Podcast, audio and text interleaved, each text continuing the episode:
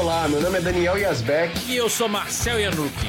E esse é o Decifrando Discos Podcast. Sempre trazendo grandes discos do rock, do metal e todas as suas vertentes. Nesse episódio, vamos trazer um convidado especial para falar de um disco amado por uns, odiado por outros. Vamos falar do Brave New World do Iron Maiden.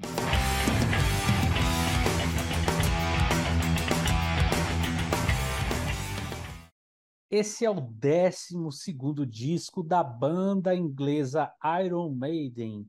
Foi gravado entre 1999 até abril de, do ano 2000 e foi lançado em 29 de maio de 2000. A formação desse disco, pela primeira vez, foi o sexteto Bruce Dixon no vocal, Nico McBrain na bateria, Steve Harris no baixo e o trio de guitarristas Adrian Smith, Dave Murray e Yannick Gears. Antes de continuar, se é a primeira vez que você está ouvindo a gente, já segue o Decifrando Discos na sua plataforma preferida e nas redes sociais. Estamos sempre trazendo discos interessantes para vocês. Se você está ouvindo no YouTube, já clica aí no botão vermelho e se inscreve no canal. Se está em outras plataformas como Spotify, Google Podcast, iTunes, clica rapidinho no botão seguir e não perca os novos episódios. Bom, para quem mora em Marte e não sabe, esse disco foi o retorno da banda do guitarrista Adrian Smith, que tinha saído depois do disco Seven Sun, Nova Seven Sun, e também do vocalista Bruce Dixon, que depois da turnê do Fear of the Dark saiu para a carreira solo, entrando o polêmico Blaze Bailey nos vocais. Nenhum nem outro fizeram muito sucesso. O Iron Maiden com o Blaze Bailey nunca decolou e a carreira solo do Bruce Dixon é, começou patinando e depois deu uma melhorada quando ele começou a fazer, a, a trazer o Adrian Smith para fazer uma parceria com ele. Mas não chegou ao nível do Iron Maiden, né? Mas ele começou a voltar para o metal, porque quando ele saiu do Iron Maiden, ele realmente não estava muito, estava querendo fazer outro tipo de rock, né? No, no, naquele disco Skunk Words, principalmente. Aí depois, aos poucos, ele foi trazendo o, o metal de volta para os discos solos dele, trouxe o Adrian Smith para a banda solo dele, e acabou que ficou um negócio meio assim, era só uma questão de tempo até tudo se ajeitar. Mas o inusitado dessa história foi porque não foi uma reunião é, propriamente dita, foi porque o guitarrista que substituiu o Adrian Smith, o Yannick Gears, não saiu da banda, então eles se tornaram um sexteto, né? O Yannick Gears é outro membro do Iron Maiden que é muito criticado pelo, pela sua, principalmente a sua performance ao vivo, mas a partir daí, principalmente, ele se tornou um grande compositor dos discos que foram gravados depois desse retorno. Ele assina várias faixas de vários discos, então acabou que ele realmente é um, não, não, não tá lá de favor. A gente sempre brincou na época, inclusive, falando que ele devia ser o cara mais gente boa do mundo, tá ali só porque o pessoal não queria mandar ele embora. Mas na verdade é que ele é um membro bem ativo ali, participa das, das composições, né, dos discos novos. Goste ou não goste dele, ele tá por ali. E a banda virou um sexteto e saiu, lançou esse disco aqui, que na época realmente foi um frenesi, foi muito aclamado. Inclusive, eles vieram no Rock in Rio de 2001, gravaram o show e lançaram inclusive o disco ao vivo desse show. Esse episódio tem apoio da marca de roupas mais descolada do momento, a Death Kills. Se você curte desenhos que remetem aos anos 80, heavy metal, filmes, videogames antigos, não deixe de dar uma olhada nos produtos que tem muita coisa legal. Tem camisa, tem boné, tem bermuda, tem até café. Vou deixar um cupom de 10% de desconto na descrição do episódio para vocês. Aproveitem! E sem mais delongas, vamos apresentar o nosso convidado. Pessoal, apresentar para vocês aqui o meu grande amigo Rafael Pertili. O cara é uma figura assim incrível, entende de música pra caramba, entende de guitarra. O cara é, o cara é foda, gente finíssima, né? Tá trabalhando comigo também em, em projetos, né? Um cara fora de série e ele gosta muito de, além dos rock progressivo que eu já trouxe ele no canal para falar, ele é um fã de heavy metal também, ele gosta de muita coisa que, na verdade, ele nunca apareceu falando por aí, né, Rafa? Então, hoje é uma oportunidade para você mostrar o seu grande amor pelo Iron Maiden, por exemplo. e aí, galera, tudo bem? Como vocês estão? Muito bom estar voltando aqui, né, no canal e agradecer que no último é, vídeo aí de vocês do Decifrando, vocês até falaram de mim, fiquei muito feliz. E agora vamos falar sobre heavy metal, principalmente uma das bandas mais importantes do heavy metal, que é o Iron Maiden, né? Uma, é, é uma paixão, né? É muito difícil quem ouve o Iron Maiden e não se apaixona. Ou ele se apaixona ou ele odeia, né? Então, eu sou daqueles que se apaixonou ali, sofreu a picadinha ali do Iron Maiden e tem todos os discos dele, tem pôsteres, enfim, já foi em vários shows. Eu, eu sou apaixonado pelo Iron Maiden e vai ser muito legal falar sobre esse disco hoje. Então, a gente vai começar falando, inclusive, sobre isso, né? É, o disco que é o tema desse episódio aqui, né, Brave New World, ele teve uma, Nossa, é, ele na verdade é, a gente tem que começar a falar sobre como a gente viu o retorno do Bruce, as três guitarras e todas as polêmicas envolvendo, envolvendo aí é, o pré, né, na verdade, antes uhum. da gente ver o disco, assim, ah, quando a gente teve a notícia de que o Iron Maiden ia dar um pé na bunda no melhor amigo do Daniel, o Blaze Bailey, e ia trazer mais gente aí de volta. Então, quem começa aí? Começa aí, Daniel. Fala aí o que, que, você lembra da época. Eu, eu, vou fazer um apanhado rápido de coisas que eu acho importantes, né? É, eu deixei o Iron Maiden de lado em 93, por aí, quando eu comecei a ficar meio revoltado com a mesmice da, das sequências de acordes ali, né? Harmônicas, os riffs, tudo muito parecido. Aí você fica, cara, Iron Maiden tá chato pra cara. Fui ouvir outras coisas e deixei o Iron Maiden pra lá. Aí eles me chegam com aquela brilhante aquisição, né? O pior vocalista de, que eu já vi numa banda de heavy metal grande, Blaze Bailey, sem dúvida. Claro que na carreira solo dele é outra coisa, mas no Iron Maiden é péssimo, não tem como passar pano, como alguém vai fazer daqui a pouco. E aí o que, que acontece? E o Bruce Dickinson com os discos solo, que eu achava interessantes. Eu gostava daqueles discos dele, né? Principalmente, eu gostava do Bausch Picasso e aquele outro que ninguém curtia, o Skunk Works e tal. Só que, para chegar aqui no ponto, quando em 97 o Bruce Dickinson chama o Adrian Smith de volta, chama ele pra banda dele, eles vêm com um disco que todo mundo adorou e eu achei horroroso, que é aquele do palhacinho. Todo mundo gosta, eu sei disso, mas eu falei, ah, não, é a mesmice do Iron Maiden agora na carreira solo dele, fudeu. Tinha uma música que é Road to Hell, eu acho o nome, que é a grande volta da parceria, que é um plágio de I Want Out do Halloween. Que eu falei, meu Deus, o mundo tá louco, ou eu que tô maluco, vou, vou sair dessa cena. E aí fiquei nessa, até que eu ouvi falar que os caras iam voltar. E teve aquele disco também, é... Esqueci o nome de 98, Chemical Wedding. Chemical Wedding. É. Aí já era, porra, pesadão, esquisito e se aventurando em outras coisas. Eu falei, pô, então legal. Quando eles voltarem para Iron Maiden, vai vir uma coisa diferente. Eles vão explorar alguma coisa. São caras bons pra caralho, né? Se uhum. juntando. Eu não esperava que eles fossem manter o nosso Janik, ou Yannick, Yannick Girls. Eu não esperava que eles fossem manter ele na banda, que eu acho que ninguém esperava isso, né? E é isso, cara. A expectativa era assim: caralho, o que, que vem por aí? Será que vai um, um Iron Maiden mais criativo agora?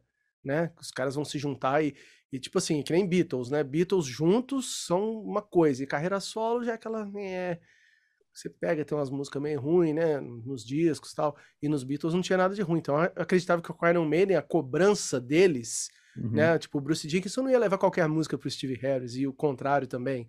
Eles iam ter, né? Eles não iam levar sobras de estúdio do Blaze para gravar com o Bruce, como acho que rolou. Então a expectativa era essa. E aí depois eu conto como que foi quando o disco chegou. Bom, fala aí, Rafa, e você, cara, quando você soube dessa notícia aí do, do retorno, a volta dos que não foram? é legal falar sobre isso, assim, porque vocês são de uma geração anterior à minha. Então, Ou seja, as expectativas... velhos. Não, não eu, eu, então também sou velho, né? Porque é. eu tava até pensando, meu, seria até legal ainda trazer uma outra geração, o pessoal do Flaming Rock, né? É verdade, Eles aí é. tem uma outra concepção sobre uhum. é, esse disco ou sobre essa fase. Eu estava mais ou menos ali quando eles lançaram esse disco, eu tinha acabado de completar 13 anos, então foi o, o, meu início, assim, da minha vida roqueira mesmo, assim, porque antes eu ouvia rock pelo meu pai, né? Meu pai era fã de Raul Seixas, então tinha, tinha vários discos do Raul, e o Creatures of the Night, que é um disco que todo mundo tinha em casa, mesmo que não gostasse de rock, tinha em casa.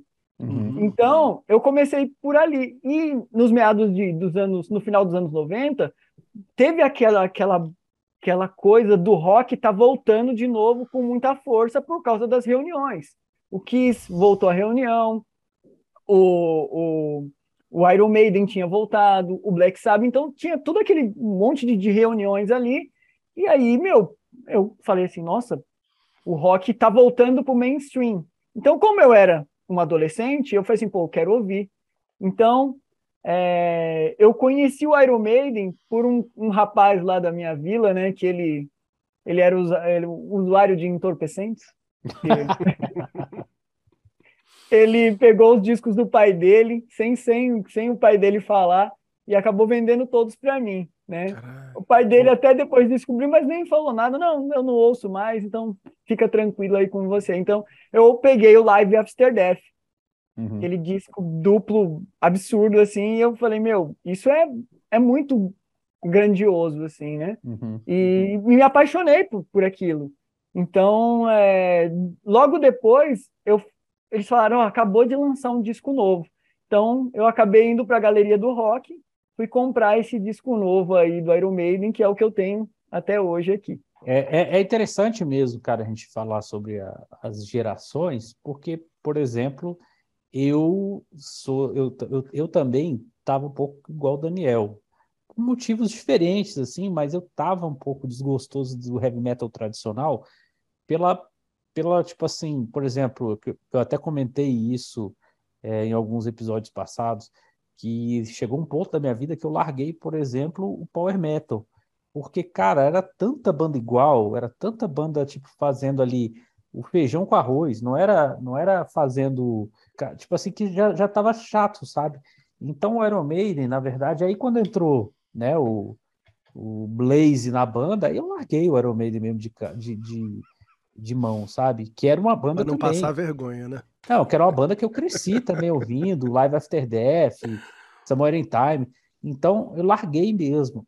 Só que aí que aconteceu? Teve o Rock in Rio, Rock in Rio de 2001, que eu fui para ver outras bandas, inclusive. Só que, cara, teve o Iron Maiden, a volta. Então, assim, aquilo ali meio que, tipo, me relembrou, assim, sabe? Essa, essa parte, assim, da, da, da, me, foi começou a me trazer de volta para esse mundo ali, foi ali. Não foi direto, mas foi a primeira, tipo assim, opa, cara, tem isso aqui que é velho, mas é legal, saca? Uhum. É, mas aí eu estou falando do show, sim, o disco, o disco mesmo, é, quando eu saí eu achei só curioso, né? Tipo, pô, os caras vão trazer cara e vão deixar o, o, o Yannick, que todo mundo odeia, vão, de, vão deixar ele na banda, né, e tal. É, achei curioso, achei que era óbvio, na verdade, sabe? Porque, por exemplo, a reunião do Kiss não era uma coisa tão óbvia para mim, pelo menos, na época, entendeu? Na verdade, na, a reunião do Kiss eu lembro quando eu vi, por exemplo, o acústico, eles voltando, caraca, sabe? Foi um negócio que eu, porra, não imaginava, sabe? Ah, ainda mais, e aí, de novo, e de novo, e de novo na época, sem internet, sem nada. Então você via o negócio acontecer. Agora, do Iron Maiden, cara, o Iron Maiden, tipo assim, de repente estava ladeira abaixo, sabe? Muito, muito, muito mesmo. Eu lembro de, do, do Monsters of Rock 96, cara, que coisa terrível foi aquilo ali, é. sabe? E ainda lançaram então, um disco depois. Então, cara, assim, eu falei, cara, isso aí não vai ter jeito. Para mim, a grande novidade foi o Adrian voltar, que eu achei que ele não ia voltar, e o Yannick ficar. Foi, foi isso para mim. Agora, o disco mesmo, eu comecei a ouvir um pouco depois, assim, eu não corri para ouvir, assim, na época. Eu ouvi os singles, assim, ali, mas só. Mas olha que interessante aí, né? Só colocando um link dentro do que você está falando é, vocês já estavam meio que saturados, vocês viram ali o Monster of Rock. A gente, quando, pelo menos a minha geração, quando começou a ouvir, foi uma coisa muito distante para a gente, uhum. porque quando a gente viu, já não existia mais o Blaze. Então, pra gente, era tipo, era tipo uma fantasia absurda de que, olha, bicho, que loucura que foi esses anos 90 com Iron Maiden, sabe? É Porque é pra gente foi tipo como se fosse um link, assim, não, tipo, o Bruce nunca saiu. O Bruce nunca saiu pra gente, porque eu comecei a voltar, né? Eu comecei a ouvir o, o Live After Death, depois o New, depois fui voltando tudo, uhum. até chegar no Blaze. Então, o Blaze foi tipo eu tive que dar aquela volta para chegar. Então, quando eu vi o Monster of Rock, eu vi ele cantando as músicas do Bruce e eu falei, meu Deus, o que é isso, hein?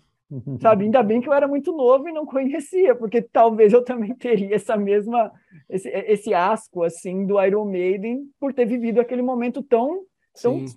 Agora, Rafa, para você entender uma, mais uma coisa que para mim pegou de pegou mal nessa época. Eu lembro o, o, tio que eu tenho mais velho, né? Oito anos mais velho que eu, ele era o cara que me mostrou Iron Maiden nos anos 80, com Live After Death, essas coisas aí.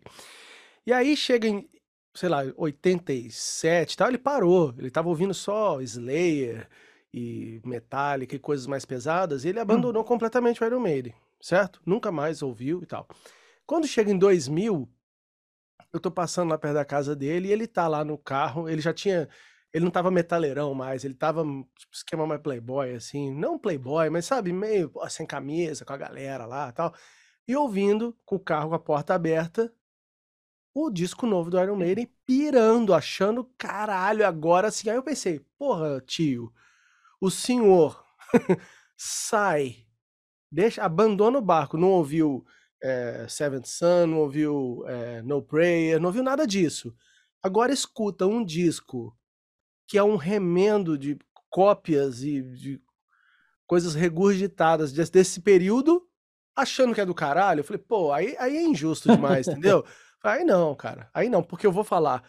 O primeiro contato que eu tive com esse disco, que eu me lembro, foi de ouvir o. o pra mim, tá? Isso já vai começar, vai ser foda, cara. Olha, deixa eu esclarecer. Vai causar antipatia em quem é muito fã e tem aquela coisa do Iron Maiden e não, não me conhece, né? Vai falar que cara escroto, né? Mas, gente, vamos lá, vamos jogar na verdade aqui, porque senão fica um programa muito bunda mole também, né? Eu uhum. achei o refrão que ele estava ouvindo a coisa mais mongol do mundo, mais ridícula, mais brega, mais cafona que eu já tinha escutado do Iron Maiden. Eu falei, que vergonha, com aquela velha sequência de acordes mais clichê ainda, que é a música Blood Brothers, Blood... Eu falei, que que é isso? Eu sei que tem todo um lance do Steve Harris, fez pro pai. Eu fui saber depois. Mas quando eu vi esse Blood Brothers e a galera, tipo, emocionada ouvindo, eu falei, que coisa horrorosa, que vergonha, velho. Com os tecladinhos ainda junto. Meu Deus do céu.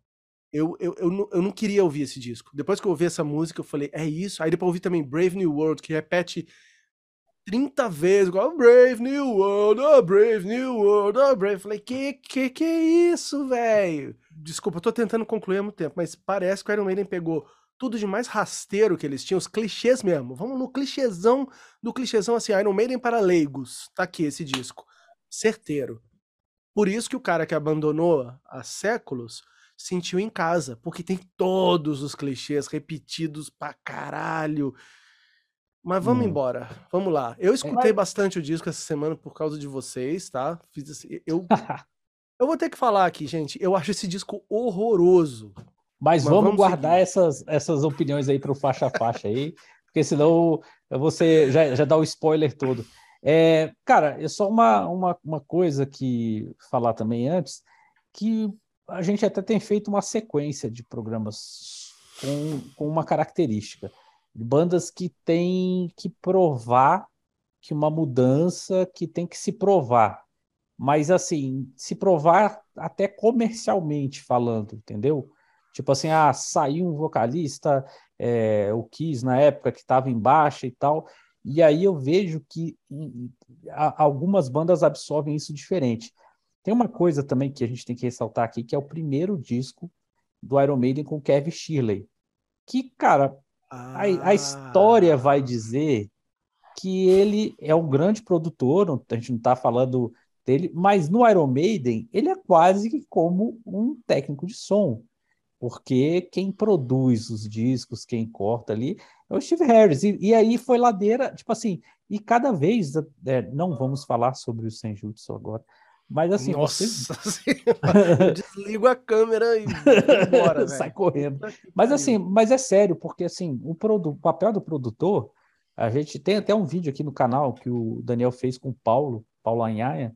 Cara, o papel do produtor, ele não é só ali pegar o melhor som de guitarra, o melhor som de bateria.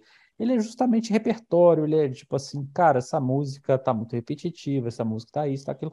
Então, assim, aqui começou o Iron Maiden do Kevin Shirley.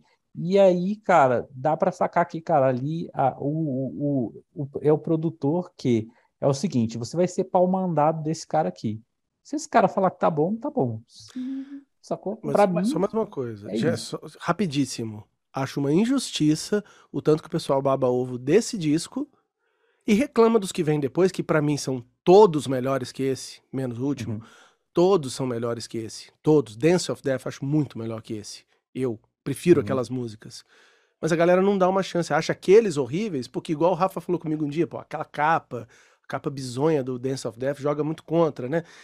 Mas, cara, esse disco tem uns defeitos, velho, que eu vou falar, eu anotei aqui umas coisas que, por favor, voltem lá pra ouvir, pensando nisso que eu tô falando, uns negócios porco, velho.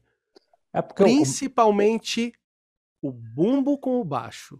Puta que pariu. Os, o refrão, da, eu vou falar aqui de umas músicas, velho, que o refrão era pra ser tu, tu, tu, tu, tu fica bagunçado, velho. Uhum. Eu falei, cara, parece gravação de demo. De, uhum. de... E são é. os caras maravilhosos tocando. O que, que é isso, bicho? Na verdade, cara, é porque esse disco tem uma coisa que nenhum disco depois tem, que é a nostalgia.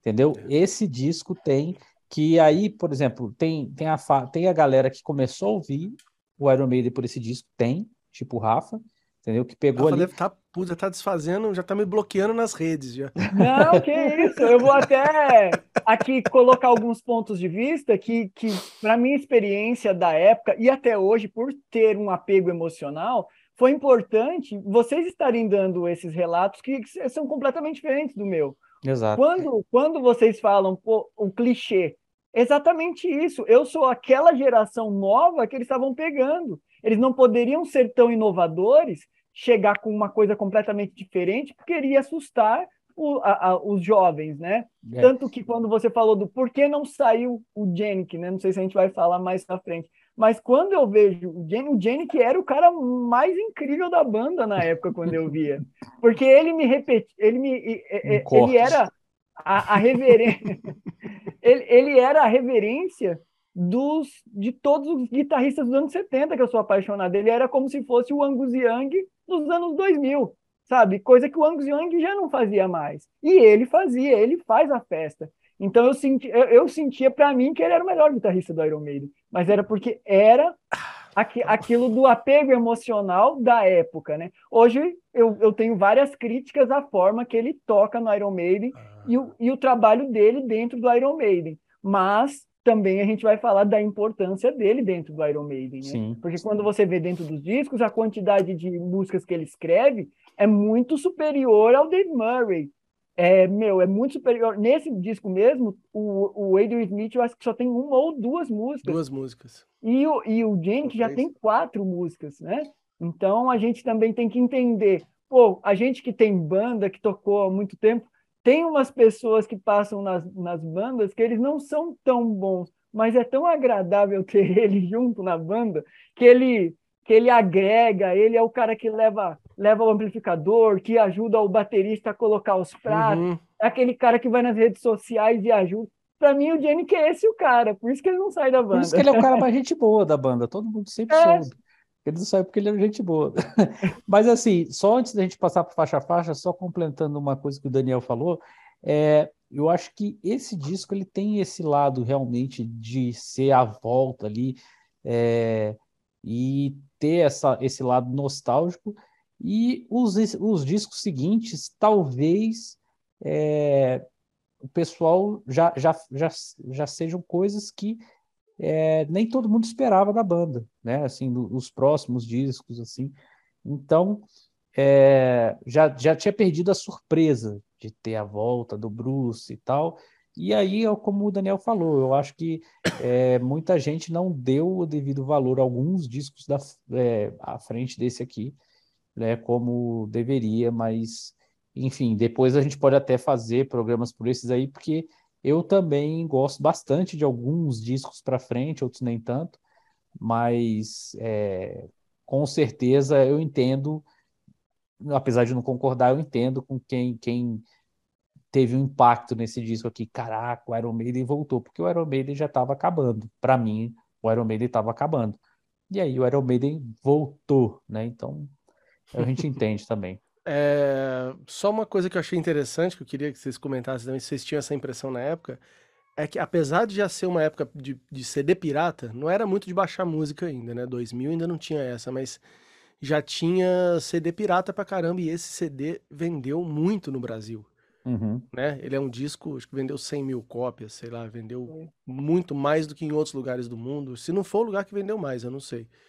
Deve ter algum lugar, sei lá, na Europa pode ter vendido, né? Em algum país pode ter vendido mais, mas É, Nos sei que o Estados Brasil- Unidos, 300 mil 300 foi o mil? que mais que vendeu. Ah, tá. É, e no Brasil, 100 mil, né? Foi disco de ouro aqui. E lá, platina, né? Sim. Então vamos fazer o faixa a faixa para vocês.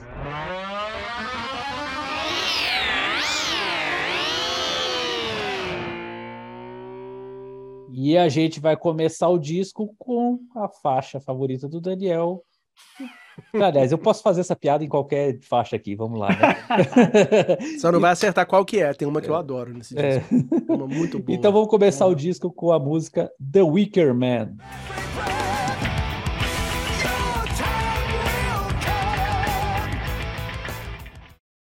Essa música foi escrita pelo Adrian Smith, Steve Harris e Bruce Dixon. Essa aí ela saiu um pouco antes do disco, se bobear, né? Então, ela foi o primeiro escutado- single, ela saiu no mesmo mês, mas um, uma Talvez eu tenha antes. escutado ou visto o clipe, alguma coisa antes da Blood Brothers que eu falei. Mas eu lembro que na época eu tocava ali, comecinho do Exótica e tal, então eu conversava muito com o Marcelo Rossi e ele falou, né?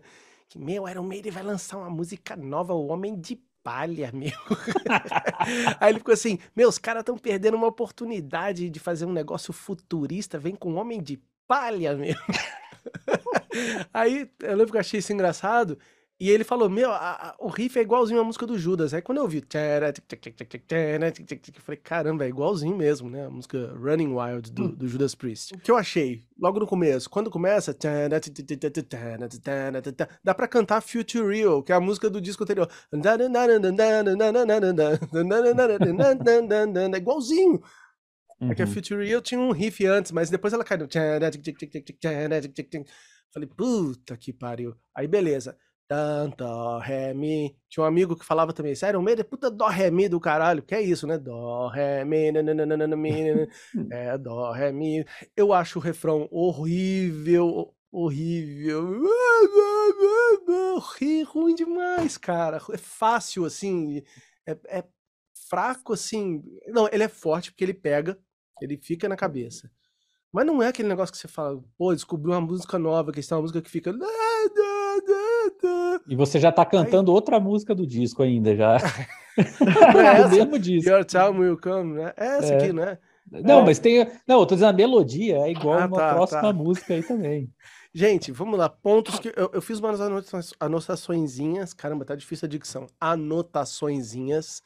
Que são as seguintes. Dá pra cantar a música do Blaze. Quando chega o refrão, eu quero que vocês escutem de novo. O primeiro, Your time will come, que tem o bumbo e o baixo. Tu, tu, tu. Cara, é muito desencontrado. Não é tá, tá, como você espera ouvir numa produção, né? Que os caras gravaram várias vezes. É qualquer coisa, é tipo. Dá uma ralentada. É feio, eu acho muito feio. Muito feio pra estar num disco do Iron Maiden. E o Nico tem aquela coisa de não toca pedal duplo, né? Então ele toca tudo num pé só, mas devia ter gravado mais vezes essa música, e na minha opinião. Pode ter gente achando que blasfêmia, o Nico, ah, ah, mas é a percepção que eu tenho, tá desencontrado. Qualquer pessoa que escutar ali com atenção vai ver. É desencontrado e isso é uma coisa muito feia numa produção de respeito, que vende aí seus meio milhão de cópias ou mais, né? Ao redor do mundo. Bom, ah, eu não suporto que a guitarrinha do refrão, que é tipo pra justificar que tem um cara a mais. Vai lá, meu amigo, põe um negócio aí em cima do. Mas é o Dave, assim. É, tudo bem. Não, mas pra justificar. Então vai lá, vamos lá. Temos três. Alguém vai lá e põe mais uma coisa, porque tá só base, né? Então alguém põe um muito ruim, eu acho. Ou, ou no final também. Meu Deus, eu faço assim, chiquis, ou, ou no final. Sabe que temos Nossa senhora. E é uou! coisa fácil para no show a galera fazer o né? Que é tipo que começou, na verdade, a, a, a doença do Iron Maiden no Fear of the Dark, na música Fear of the Dark, para mim. Ali você pode cortar o Iron Maiden antes daquela música e depois daquela música. Que depois uhum. dela tem várias dela. Uhum. né? E nesse disco tem vários. Na verdade, essa, essa doença do, da, introdu da introdução do, do, do, dedilhado de baixo, ele. Baixolão. Baixou. vai até o fim dos tempos. Então, Cara, assim, gente, para fechar, eu não gosto dessa música nada, não preciso ouvir ela nunca mais na minha vida. Eu, tá? Gostem à vontade, fiquem de... Vocês não devem gostar de várias coisas que eu gosto, eu não vou ficar enchendo o saco de vocês quando vocês não gostarem. então, é, deixa eu falar aqui antes do Rafa, né? Pra, que eu sei que o Rafa, Rafa vai defender mais. É, né? nivela aí, Rafa, por é. favor. É. Eu fui muito para baixo. Mas assim, quantas, estre... quantas, estrelas? Quantas estrelas? Eu gosto quando você fala. Zero estrela, uma estrela. Acho é. horrorosa essa música. Cara, é muito eu, ruim. Eu acho que é o seguinte: essa música, ela claramente foi feita para jogar para galera mesmo. Ela ao vivo. É, eu acho que a ideia de começar uma música eu achei boa porque, cara, eu já não aguentava mais aqueles. Pô, uma música que eu gosto, Sign of the Cross, cara, tem trocentos minutos de uma é, introdução. Introdução. Cara, não, velho, não, não faça isso, por favor. Porque a, acho que a música foi feita muito para isso. Foi, foi, foi feita para show, uou, sacou? É, essa guitarrinha eu acho meio irritante também nesse do refrão e tal. Mas eu acho que ao vivo ela não é uma música que, tipo, ah, meu Deus, saca? Não, acho que, ok. Ao vivo, não acho que ela joga para baixo, não. Mas você falou do andamento dela, mas você vê que acho que quase todas as músicas aqui devem ter o mesmo truque de mudança de andamento no refrão. Ah, sim, sim. Né? No caso dessa aqui, eles deixam metade do tempo, né? Que a música tá. Fica. É, não, pular. isso daí, essa fórmula aí, essa Mas, cara, fórmula. Tem é uma é que é pior, que tem umas, pelo menos oito músicas aqui. Nossa, até para já deixar bem claro que aqui a gente tem três níveis. O Daniel que odeia, o Rafa eu que adora. o Iron Maiden, hein? Vai ficar não. aparecendo. Não. Quem vê só um pedacinho vai achar que eu odeio o Iron Maiden. Eu adoro o Iron Maiden. Tem é. discos que eu acho maravilhosos mesmo, assim, dos melhores de heavy metal já feitos.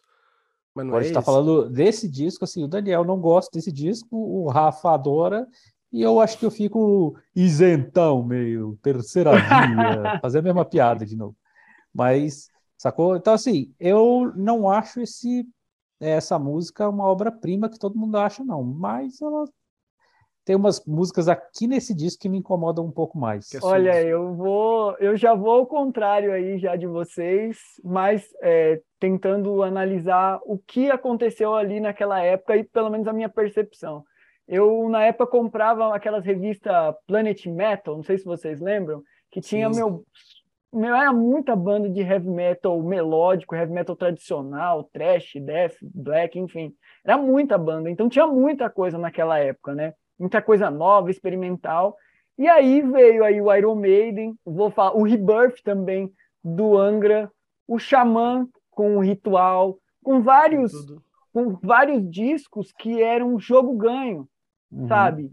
Voltar àquela base inicial de como. Vamos, vamos voltar lá, galera. Peraí, vamos, vamos fazer daquele jeitinho que a gente fazia lá, bem no basiquinho, assim, para para a gente tentar dar um respiro, porque estava muito, muito em queda. Essa música, ela, ela me ganhou muito mais pelo show do Rock in Rio. Acho que no show, ela é um espetáculo. Ela é música de abertura de, de, de, de show é uma das melhores aberturas que tem, assim. Ela é muito impactante, ela é, ela é cheia de, de, de detalhes para você cantar, para você pular. Ela tem uma energia de, de, de primeira música, tanto que é, depois desse disco, é, o Iron Maiden repetiu essa mesma fórmula de colocar músicas que começam desse jeito. No disco, logo depois do Dance of Death, tem a, a, a Waste Dreams, que também é a guitarra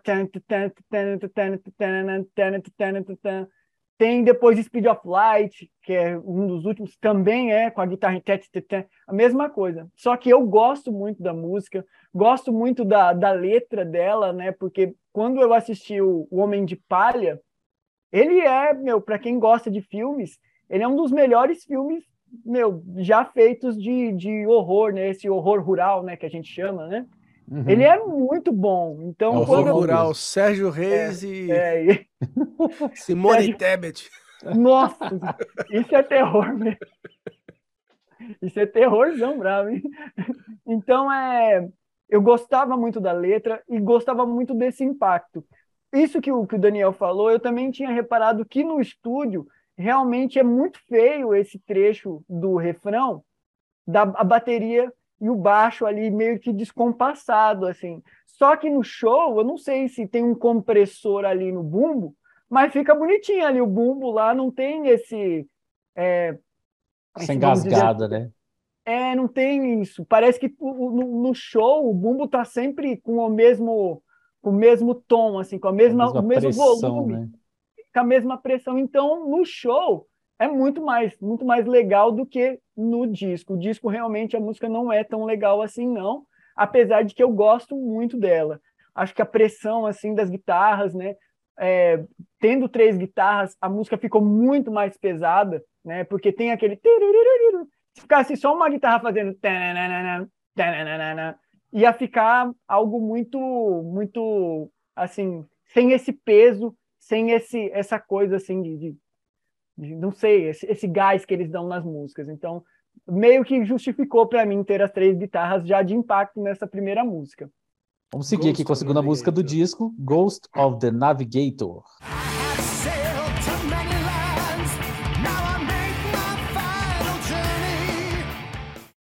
Essa música é, foi escrita pelo Yannick Gears, Bruce Dixon e o Steve Harris. Essa daqui é uma das faixas mais legais do disco, tá? Para mim, é claro que eu tenho algumas ressalvas aí que eles começaram a, principalmente o Jenny, que depois dessa música que foi que ele criou aquele que todo mundo chama de karaokê é, guitarrista, né?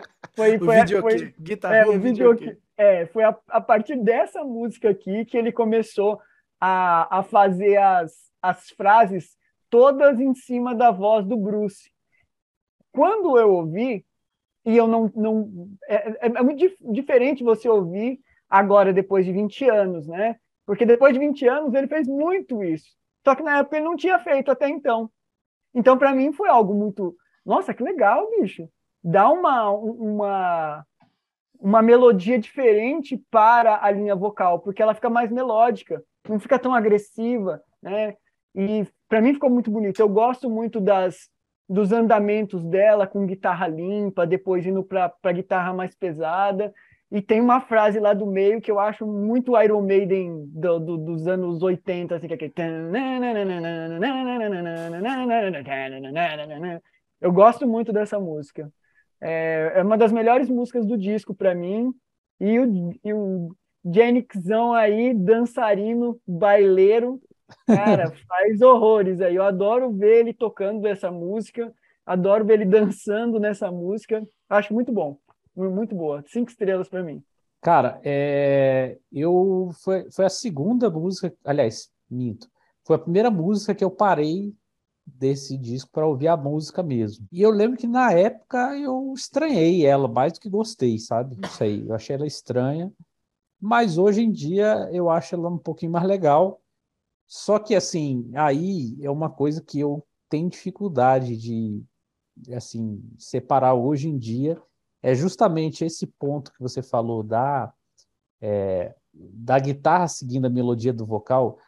Isso saturou tanto para mim, daqui para frente, que eu já não consigo achar tão bom essa, é, é, é essa coisa. Que aí, porque hoje, para mim, concordo contigo. Você fazer uma vez, uma gracinha ali, beleza. Hoje em dia, para mim, já parece justamente, cara, vamos justificar que temos três guitarras. Vamos botar aqui um, uma melodia aqui, ou então eu vou gravar a demo com a melodia que eu quero que o Bruce faça, aí esqueci de, de mutar o canal da guitarra para ele cantar. Né? né, cara? Tipo assim, É, eu acho isso, isso eu acho um pouco incômodo hoje em dia. Na época eu acho que eu nem, nem dei bola muito, não. Mas hoje em dia eu gosto, acho essa música até legal. Infelizmente não é a única que tem nesse disco, não, né, essa, essa brincadeirinha. Mas é uma música ok aqui para mim. O Rafa, eu tenho uma pergunta. Essa guitarrinha do começo do tan, dan, dan, dan, dan, dan, dan, é o nosso nosso fabuloso que toca? Sim, é ele mesmo. Ele toca todas essas frasezinhas aí, Ah, tá. marotinhas, né? Então vamos lá. Minhas anotações, porque é o seguinte, essa música é boa. Vai Olha aí, aí hein? Olha Não, aí. Eu gosto, gosto de ouvir. Mas aí tem as ressalvas, né? Lógico. Vamos lá. Essas, esses. É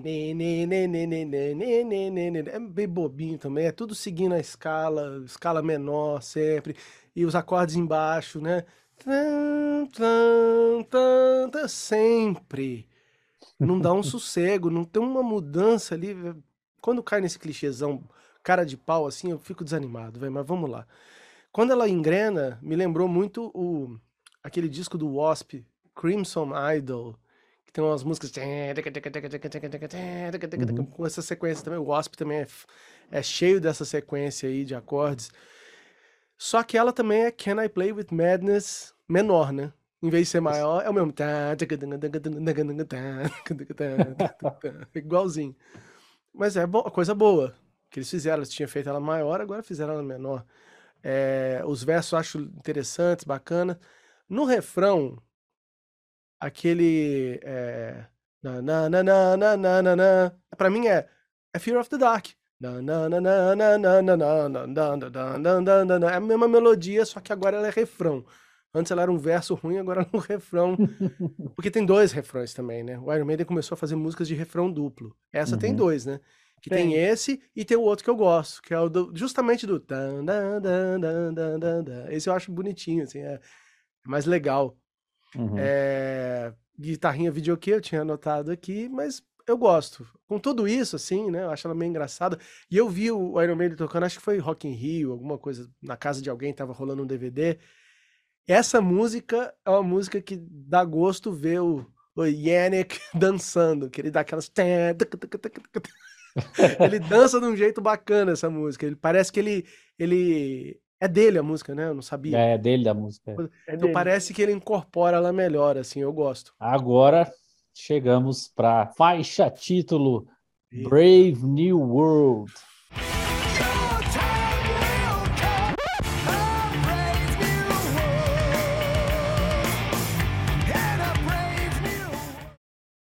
Essa música foi escrita pelo Dave Murray, Steve Harris e Bruce Dixon. Essa música, para mim, é, ela é a primeira música piorada, sabe?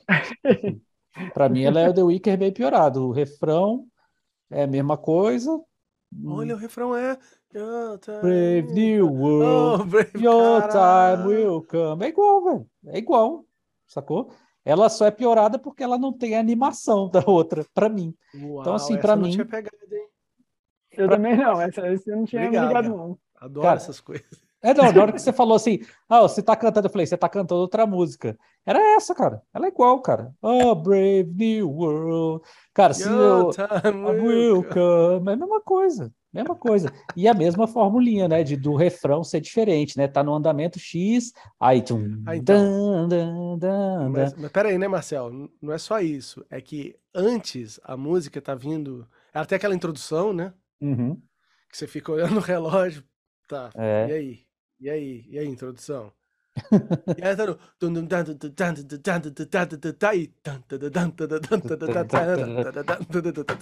Que o Nico usa aquela batida 001 dele, né? Aham, Que dá aberturinha no, no chimbal. Mas desculpa, segue aí. Mas essa, essa é foda. Essa eu, eu pulei do muro pra cá, velho. Eu acho essa música horrível, velho. Eu não gosto, não. É, essa daí só o Rafa vai defender mesmo. Quero ver se ele vai defender. Dependendo do que ele defender aqui. Olha lá, Rafa, Olha, vai des- Ó, é- ó, essa daqui, infelizmente, eu não consigo defender, porque eu acho que, como eu tinha dito anteriormente, foi muito legal. Algumas coisas, assim, pareciam ser muito novas para mim, né? Aquela guitarrinha é, Uhum. videokê ali, né? O refrão repetido várias vezes na primeira música, né? Pô, é, pô, legal, tá, tá. Só que aí quando entrou essa, eu já não curti muito, porque ela me parece mais enfadonha do que as outras duas músicas. É, ela, ela repete muito e ele tenta, o Bruce tenta trocar ali a, a, algum, algumas tonalidades no refrão que me incomodam um pouco. Parece um pouco de desleixo, assim, que foi feito de uma forma meio que para não ficar tão repetitivo. E ficou. Eu não, nunca fui muito fã de Brave New World, assim. É, eu, eu, também eu nunca fui muito fã das músicas do Dave, na realidade, né? As músicas do Dave eu nunca fui muito fã, não. Olha acho as músicas, dele, as músicas dele são um pouco repetitivas. É, um, é uma coisa assim meio de, de, de, guitarrista, assim, né? Aqueles guitarristas meio que gostam de mostrar muita coisa na música. Então toda música dele normalmente é uma coisa muito guitarrística, assim. Por isso que é meio enfadonho esse, esse início, assim, aquelas notas meio, meio tortas, assim, naquele trem, trem, sabe? Aí fica um bagulho todo, todo enroscado ali. E Mas, tem uma enfim, coisa, ainda... Rafa, só, ah. só um adendo rapidamente, que esse é um, talvez um dos discos que o Dave Murray mais compôs. Eu falei que. Verdade, falo, três músicas. Né? Porque ele, ele historicamente não é um cara que tem tantas músicas assim. Às é. vezes ele tem algumas músicas pontuais e até, tipo, destaques no, nos discos anteriores. Mas são três músicas dele aqui, né? Realmente. Tava faltando gente para escrever coisa aí, né? Mas assim, mas mesmo assim ela é legal no, no, show. No disco eu acho meio cansativa mesmo. Quando chega ali na terceira música, eu falo, ai meu Deus, vamos, vamos ouvir. Ouvi porque... isso antes. Eu tinha notado uma coisa que também queria que vocês escutassem depois. Aquelas. A introdução, né? Que tem um. Parece que o baixo está sempre um pouquinho antes de tudo, meio afobado assim. Que tudo bem, cara. Não vamos cobrar uma perfeição dos tempos de hoje, de, de tempo, né? Que a gente tem. De, como arrumar tudo no computador, não é isso que a gente está esperando. Mas nesse disco me parece que a produção foi mais assim, velho, tá bom, tá legal. Aí o Steve Harris tocando, nunca vai ser ruim, né? Mas tem umas imperfeições assim que é, pega, tipo a bateria, a guitarra e o baixo, se você alinhar, eles não estão fazendo tchan, tchan, tchan, certinho. Também é, soa, soa feio, mas tudo bem. O refrão, como o Marcel falou, né? Parabéns, se você você detectou lá aquela batida 001, tum, tudo tá, tudo tum, tudo tá, tá, tum, tudo tá. As guitarrinhas videokê no pré-refrão enchem um pouco o saco, sim. Pi, pi, pi, pi, pi, pi, porra, né? Não precisava. A sequência também.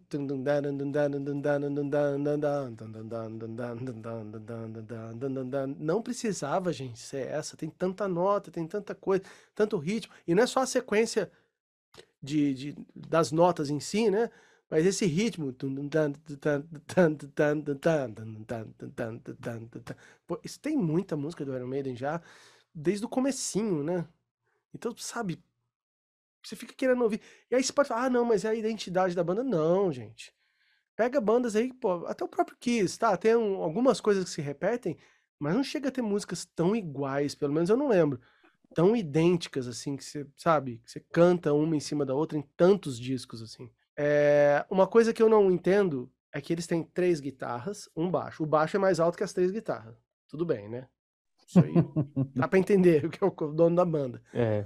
Mas o que eu não entendo é que quando eles vão fazer os, os teminhas lá, pim, pim, pim, tem umas frasezinhas nessa música.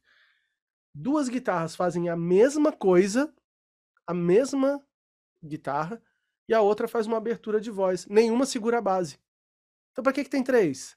Eu achava que ia ter dois fazendo duetinho lá de guitarra, né? Abrindo voz ali na guitarra, e uma terceira que ia junto com o baixo fazer o jam, mas não.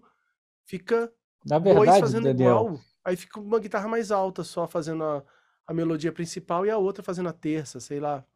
Na verdade, Daniel, todo mundo da nossa época, quando falaram que ia ter os, as três guitarras, todo mundo achou.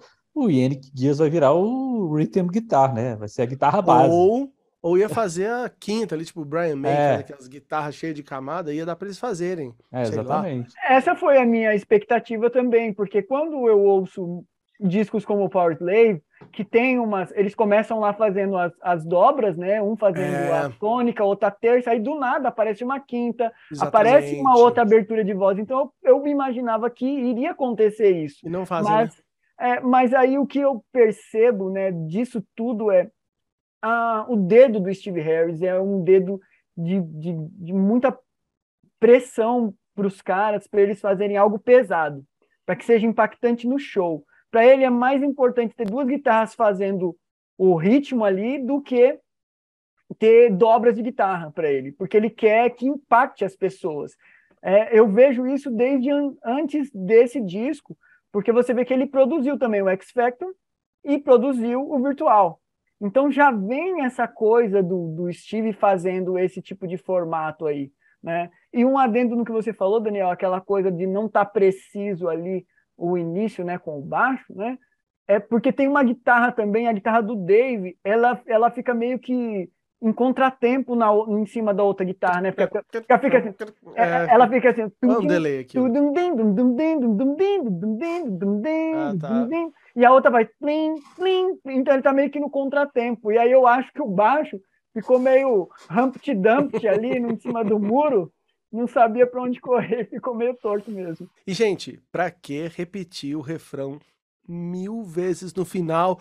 Aí você já tá meu Deus, ah, tá, acaba. Aí volta pra introdução. Não! É, isso daí é muito cansativo mesmo. Mas vamos seguir então. Agora sim, com a música favorita do Daniel. Blood Brothers.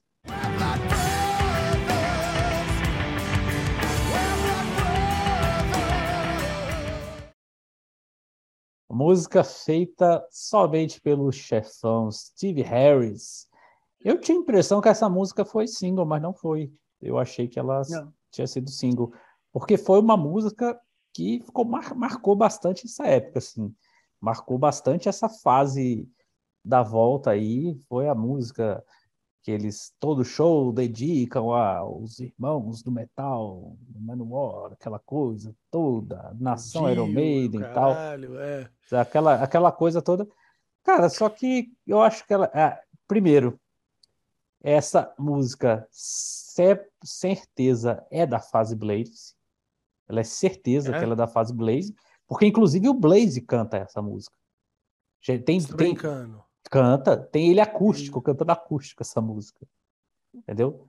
É, ele... o, Steve, o Steve fala que ele não finalizou a letra inteira, mas ele estava ali no processo tanto que o, o Blaze, ele não entra ali como créditos nas músicas, porque ele fez um acordo lá com o Blaze para ele não aparecer. Mas é. tem coisa dele? Tem, tem quatro músicas aí, né? A, a, tanto a Blood Brothers, que ela foi uma quase conseguiu, mas tem outras duas aí, três músicas, perdão, que eram dele, que era para entrar no novo hum. disco. É, então assim, então você e essa música, cara, para mim é claro que é a fase Blaze assim, sacou? E tanto que quando, se você depois, Daniel, você ouve é, ele cantando, faz até sentido, assim, sabe? Tipo. Uh, é, faz sentido um cara meio perdidão no palco. Blood Brother, Blood Brother. faz, faz muito sentido. Total. Olhando pro chão, assim. É. Não, mas é o que eu tô falando assim, é porque a melodia feita para essa música, tanto que eu acho que, inclusive, o ref, a, a, a repetição do refrão de novo, já, né, de novo, ele repetir esse refrão a segunda vez mais alto, é para tipo assim, opa, deixa eu mostrar aqui que sou eu, Brucezão, né? É, justificar Sacou? a volta do Bruce. É, é, cara. Porque, inclusive, quando o Bruce canta umas músicas do, do Blaze mais pra frente aí, tem na, até naquele Dance on the Road e tal, ele faz uns vocais bem altos Tipo assim, faz a mesma melodia que o Blaze fazia, só que mais alto, meio que. Ah, sim. Meio que pra justificar. Né? Esfregar na cara. Esfregar na cara, assim. Ele diz que gosta do Blaze, mas eu acho que ele não gosta muito, não, velho. Marcel, no, no, no disco single de Wicker Man, a, só tem duas faixas. A outra faixa é Future com o Bruce. Então, já para justificar já a é volta dele. Pois é, cara, mas aí eu, minha opinião, Blow Brothers, cara, é uma música também para show, mas, cara, eu acho, é, eu acho essa música bem, cara, bem repetitiva, repete demais o refrão e esse andamento, assim. Mas, cara, é a única coisa que a gente tem que dizer, cara, que para quem começou a ouvir Iron Maiden dessa época é um, é um clássico. Não é, é para mas... mim. Não Ô, é Marcelo, uma música eu, que eu, eu queria paro só pra deixar ouvir. registrado uma coisa aqui. Que tem gente que vai falar assim, ah, mas você reclama da sequência, não sei o que, mas Iron Maiden é isso. Claro que não é isso. Uhum. Claro que não é isso. Pega o disco Power Slave e ouve ele inteirinho. Não é isso. Tem nada a ver com isso, cara. Uhum. Sabe? Ali Peace of música. Mind. É, esses dois, né? Pelo amor de Deus, isso aí. Sabe, pode ter música que tem essa sequência, óbvio, essa sequência tá presente na música. é O primeiro, o sexto e o sétimo grau da escala menor, tá tudo certo, fica bonito, beleza. Mas não desse, desse jeito fácil de sempre, é aqui com essas. Já virou um clichê muito comédia, que é uma coisa que eu até tinha escrito para outra música, mas eu vou falar nessa. Tem música que parece que é uma banda, tipo do Hermes e Renato, imitando o que seria uma música nova do Iron Maiden. Aí vamos fazer lá, pegar o baixista e fazer. Aí falar, ah, os caras estão zoando demais, né? Claro que o Iron Maiden não vai fazer essa música aí de novo. E faz. E, gente, os, tre os teminha lá. piriri, pi, pi, pi, pi, pi, pi, pi. Pelo amor de Deus, gente, é, parece coisa do Running Wild, sabe? Aquela banda. De Uhum. coisa de pirata, né? De... Não, Running Wild tem até coisa muito legal, mas. E tecladinho, velho, tecladinho. Strings, né? Aquelas É. cordas de teclado ruim pra caralho o som, velho. Sonzinho amador de teclado. É o Steve Harris toca isso? Com certeza, né, meu? Nossa senhora, velho. Pô, Mas assim, é que o bobo aqui sou eu, porque o negócio faz um puta sucesso. Todo mundo acha É. lindo, maravilhoso. E eu tô falando que tem um monte de coisa que eu acho horrível. Claro, a, a piada está em mim, né, meu? É, mas, cara, é, é bem o que eu Bem. falei, cara. É, é, é, é, um, é uma música para outra geração, cara. Tipo assim, a gente é chato, Daniel, mas quem é fã do Iron Maiden antigo também não, não curte esse- essa música assim, não. Essa música é do seu coração, Rafa? Fala aí.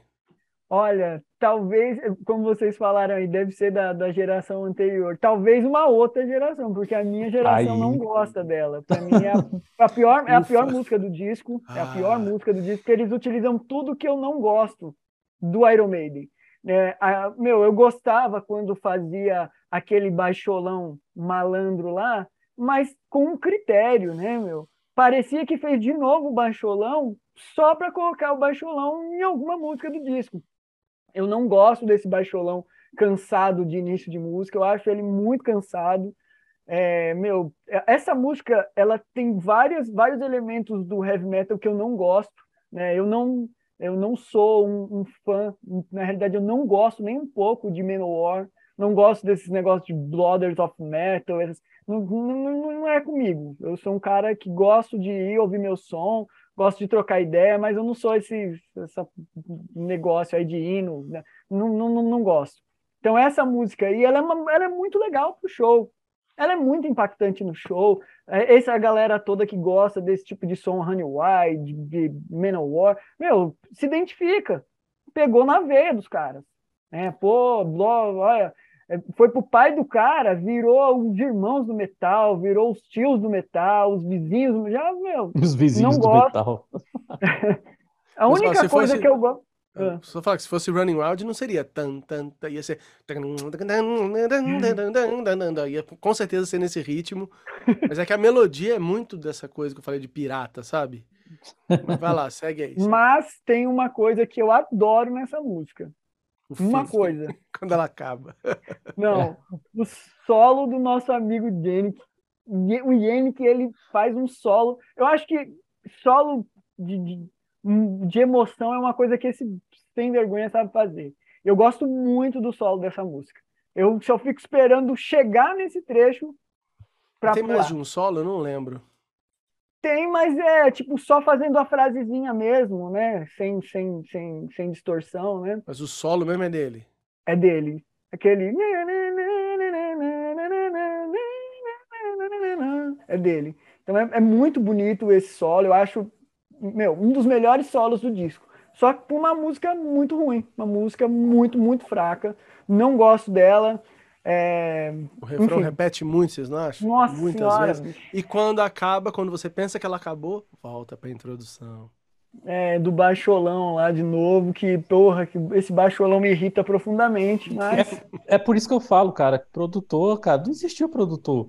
O produtor ia falar, bom, eu acho que está faltando baixolão nessa música. Não vai falar, Mas é só, é só a gente, como, como eu havia dito, ó, o X Factor, o virtual, e a partir desses dois, você vê que todas as músicas ela não tem mais critério, não tem ninguém que chega, ô Steve, peraí, mano. Dá uma segurada aí, bicho, porque vamos, tá demais, vamos, meu. Vamos de 35 em vez de 64 vezes? É, meu. Bora, bora. Só pra ver de qual é? Só pra ver de qual é. o, o, Fear, o, Fear, o Fear foi produzido por quem? E é o último do cara lá do Martin Burst. Né? Foi ele ainda? É. é e, já tá, e, e, já era um pouco repetitivo ainda. Sim, porque, eu me, verdade, porque até o, o anterior, porque até o anterior, no Prey, ele deu uma. Ainda tava dando umas cortadas nos caras lá ainda. Mas no Fear ainda tinha umas coisas. Oh, a própria Fear, eu acho que ela é uma, um embrião de tudo que viria, né? Pois é, e, e cara, é, é uma coisa muito estranha isso, gente, porque. E isso eu não falo com nenhum orgulho, que eu não sou mais que ninguém, eu sou menos que a maioria, mas eu desde que eu vi esse disco, Fear of the Dark, eu com 12, 13 anos que eu tinha na época, eu detestava essa música, velho. Eu falava, não, essa não, gente. Quando eu descobri que ela era a música preferida, a galera falou, vocês estão doidos, tem tanta música boa. Só que as músicas que eu gosto, ninguém gosta também, né? Chains of Misery, adoro, acho do caralho. Weekend Warrior. Nossa é, senhora, maravilhosa. Né? Judas, Be Judas My, Be My Guide. Enfim. Então, é, é, ó, falando aí sobre esse embrião, para mim, o, no Fear tem duas músicas que ditam a regra de 30 anos do Iron Maiden depois, que é Fear of the Dark e a Fate to Shoot Stranger. Sabia, que tem o baixolão malandro lá começando e essas frasezinhas que vão e, a, e o refrão é. falando 30 vezes e essa coisa do fear, que é repetir, mudando a sequência para você pular, para depois você chorar, depois você pula de novo. É, que vem do todo. Exato. E fica de um pro outro, de um pro outro, de um pro outro. É, e, e eles, eu acho que eles viram assim, pô, essas músicas aí no show, elas pegam legal, hein, bicho? Musiquinhas bacanas, hein, meu? Vamos fazer mais fica... 20 aqui, só para ver de Vamos fazer mais 20. É, a gente não fica tão cansado. Dizem que o Sepultura tirou aqueles, tipo, que o Chaos AD e o Roots vieram daquelas partes, né? Acho que eu até comentei isso com o Marcel, que, tipo, tava lá a música mal podre e de repente... A galera pulando e fala, vamos fazer agora só isso. As músicas vão ser feitas disso, não vai ter mais a, a parte rápida, né? Então vamos lá com a próxima música, The Mercenary.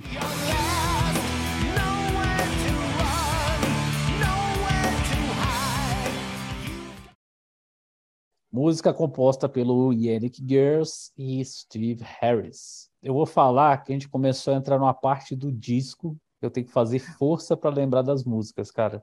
Então eu vou deixar a análise com vocês dessa daqui, que eu vou ver se eu no caminho eu vou lembrando dela. Essa aqui o refrão faz o no é. é. Nowhere to run, nowhere to hide. É. Ah. Letra nova. Nunca foi usada essa. É, é. Esse ditado aí. Ah, lembrei ditado, dela, essa, lembrei essa, dela. Né? Eu lembro que ela tem esse. Na, na, na, na e, e, também tem um tutu, tá, tutu, tá, tutu, e depois cai para metade, né? É a mesma fórmula, então. Andamento, verso, refrão. Mesmo dó, ré, mi no refrão. Mesma coisa, mesma coisa. Com o tecladinho também. É aquilo que eu falei, é o, é o Iron Maiden, aquele livrinho. Eu, inclusive, não acho errado, não, tá? Já viu aquela, aquela coleção que tem assim, para leigos, ou em inglês vem escrito For Dummies, que vem vários assuntos. É um livrinho amarelo e preto, assim, a capa. Tem até um bonequinho meio. É tipo, você não entende nada de um, sei lá, quero aprender programação de computador, você não sabe nada. Aí você compra aquele livrinho, vem um beabá, você só dá um cheirinho, né? Esse é o disco para leigos do Iron Maiden. Você não conhece nada? Vai ali. Fico imaginando, que aí o Rafa já não é esse cara, mas fico imaginando um cara que conheceu por esse, enjoou desse, tipo, de ouviu pra caramba, e aí foi escutar os antigos. Deve ter achado chato, né? Deve falar, pô, parece aquela música lá que, pô, no Brave New World é muito mais legal. Deixa eu só, eu, eu assim, realmente eu comecei aqui a forçar a cabeça aqui e lembrei dela. Começa a entrar realmente no, no na parte do disco que eu, eu, eu faço força para lembrar, assim, que mesmo ouvindo pro episódio, para vocês verem, eu já É, ela não... tem umas melodias meio. que parece a Prowler, né?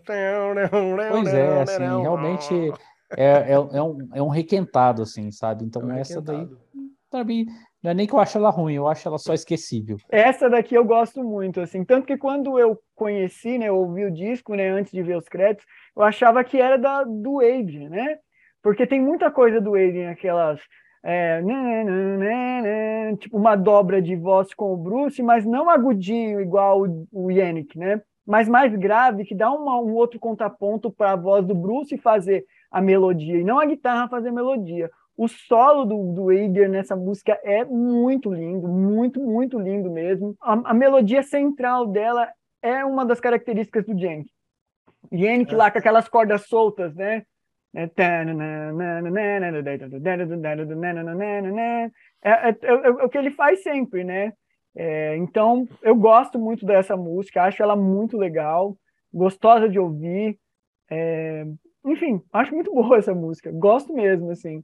Acho que ela tem uma, uma, uma coisa, assim, uma áurea nela bem, bem legal, bem, bem das coisas do Janick, assim mesmo. Tem uma, uma certa alegria, uma coisa muito veloz, assim. Toda vez que eu vejo que é do Jenk, eu sei que vai vir uma coisa meio, meio Jenk mesmo, de palco, assim, né? Então, uhum. gosto muito. Ele, acho que ele deixou em aberto né, os solos, né, porque ele não faz solo nessa música. Os solos do Dave e do, do, do Adrian são muito bons. Então, acho que são os solos mais legais desse disco, são dessa música. Então, é, eu gosto muito dela, dou, uma, dou um quatro estrelas ali para ela. Uma música muito, muito legal. Cara, é uma coisa até que você comentou aí sobre os solos. Cara, os solos, no geral, eu acho solos bons, entendeu? Não acho solos ruins, eu acho solo mesmo, não essas melodias que ficam junto com a voz. Os solos, geralmente, cara, pô, os caras são bons, né, cara? Os caras são bons, né, meu? Mas realmente. Antes de passar para a próxima, essa é uma das músicas também que foi finalizada com o Blaze, tá? Então, ó, vão, vão, entrar músicas aqui agora, a partir de agora, por isso que quando você falou essa, essas são difíceis de lembrar, talvez seja porque foram músicas que Pô. também foram é, recusadas no disco anterior, e eles pegaram, deram uma repaginada e colocaram no novo. Pô, o disco anterior tinha oito músicas só, né? Será que não cabia? Será que eles não tiveram tempo de gravar? Pô, será que eles preferiam a música do amigo lá? Puta que pariu, né? então aquela que repete, repete Não, essa eu gosto. Eu gosto. Eu gosto. Homem Primata. Eu gosto. Adoro essa música, velho. É isso. Eu acho que. Não sei se foi uma.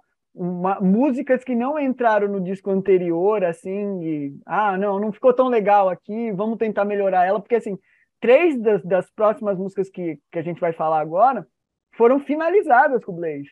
Uhum. O Blaze ajudou a escrever, o Blaze ajudou a fazer as melodias vocais, né? Só a Blood Brothers que ele não conseguiu finalizar porque o, o Steve não tinha finalizado a letra.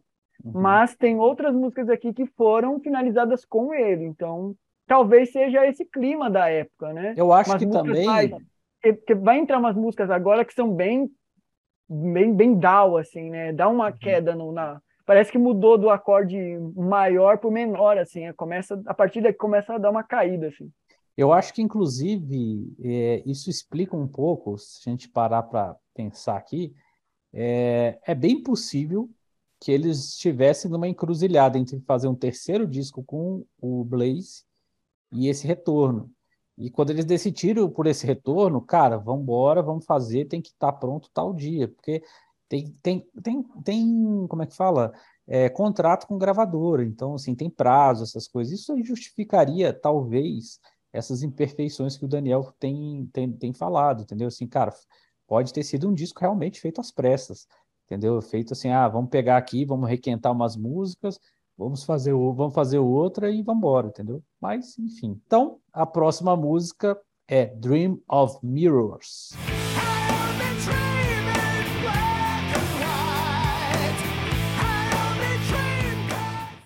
E essa música de 9 minutos e 21 foi feita pelo Yannick e pelo Steve Harris.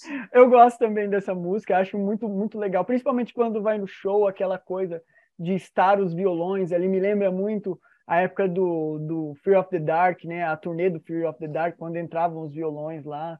essa coisa de, de mudar a dinâmica da música. Gosto muito da melodia, né, aquela de pedal point, né, que o, Yannick faz muito, né? Eu gosto muito disso, eu acho uma música bem legal que ela dá um clima de, de, de, de suspense porque ela vai subindo o nível dela, assim, sabe? Começa com os violões, depois ela vai crescendo devagar até ela chegar no ápice, assim. Acho que, que, que foi bem feita essa música, ela é agradável para mim. É... até o, o, refrão dela não é um refrão cansado, né? Tem um jeito de, de cantar ela que, que, que me agrada muito, que parece algo diferente do que eles já tinham feito. Então, gosto muito dessa música. Eu acho que uma das melhores do disco. Eu acho que essa música ela é bem legal mesmo. Ela tem, tem uma influência aí, que é do Wishbone Ash, que é a banda que o Steve Harris já confessou que gosta muito, que fazia o lance das duas guitarras e tal, antes de todo mundo, né? Antes de Tim Lizzy, essas porra tudo, eles já faziam.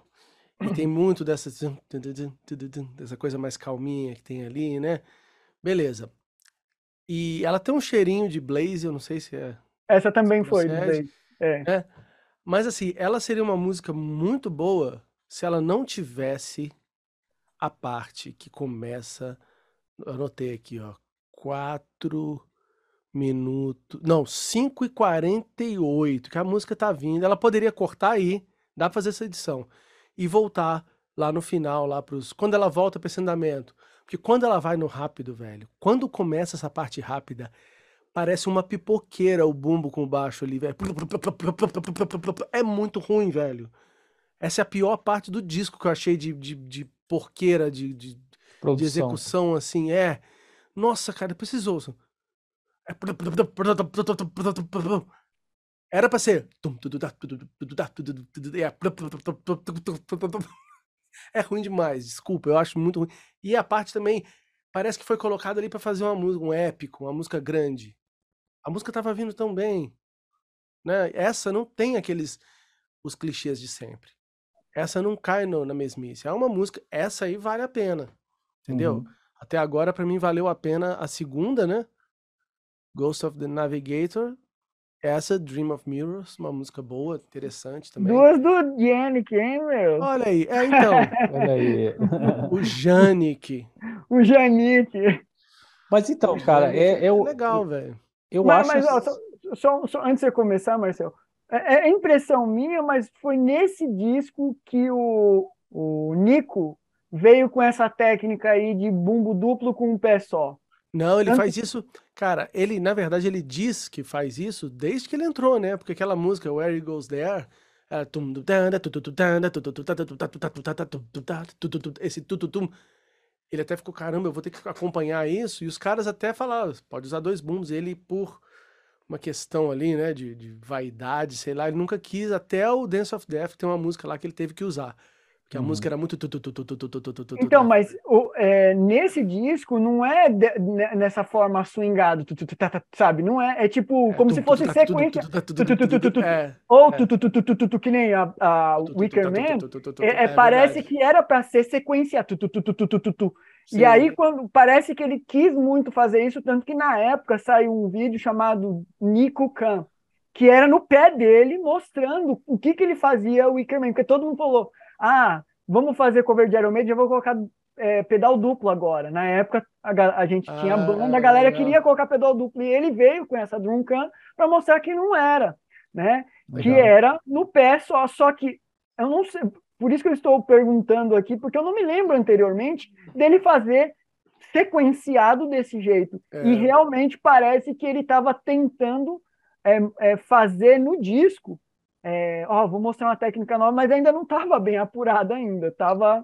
Eu acho que talvez não tenha sido nenhuma questão dele, cara, eu acho que aí foi mais as composições que começaram com essa... Ele acabou se adaptando, assim, ou tentando se adaptar, enfim, mas... Mas a partir desse, todos ele começa a fazer tu, tu, tu, tu, tu, tu, tu, tu, tu, como se aí a fórmula, né, a fórmula vai sendo colocada no xarope, vai em todo toda a medicação detalhe, daqui para frente. Acho que nos outros discos a coisa tá muito mais legal. Eu também acompanho vocês, eu acho que essa é uma música legal, só que, cara, eu acho que o tamanho dela entrega que ela podia ser um pouco menor, assim, sabe? Talvez essa parte que o Daniel falou, mas enfim, eu acho que ela é a música mais bacana, mas, cara, não, não, não é música para nove minutos, assim, sabe? Na minha concepção. É uma música que ela ganharia mais se ela tivesse sido um pouquinho mais enxuta. Então vamos seguir aqui para o cover do disco, né? O cover do Poison, a música The Falling Angel.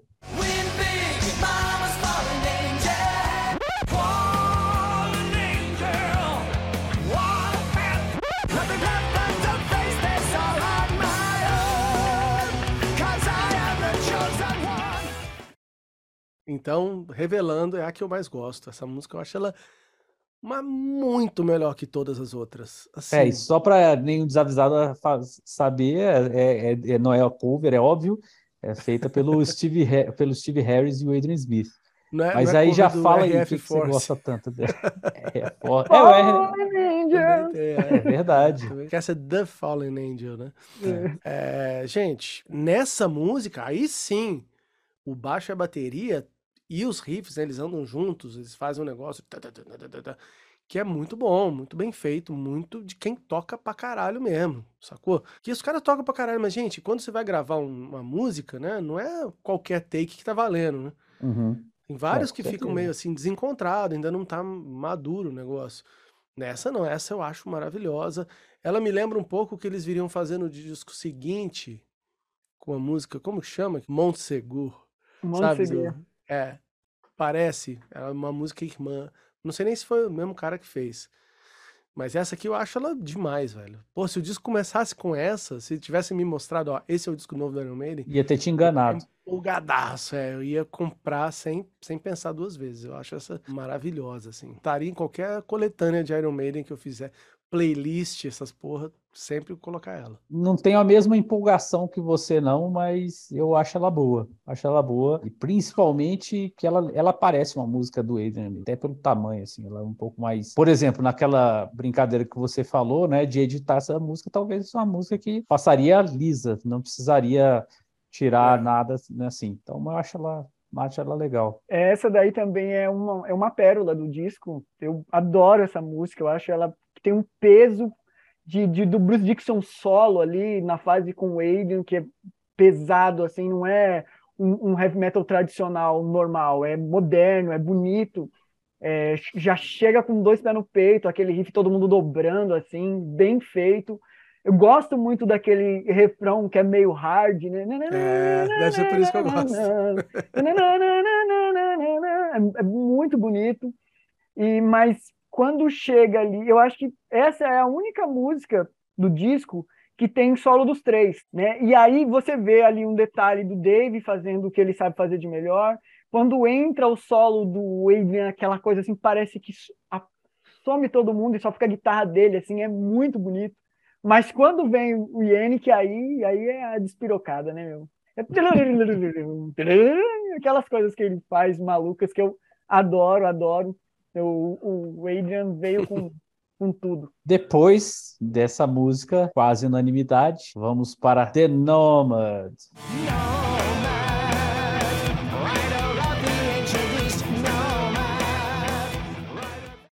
Música do Dave Murray e do Steve Harris, para mim, a coisa mais chata desse disco.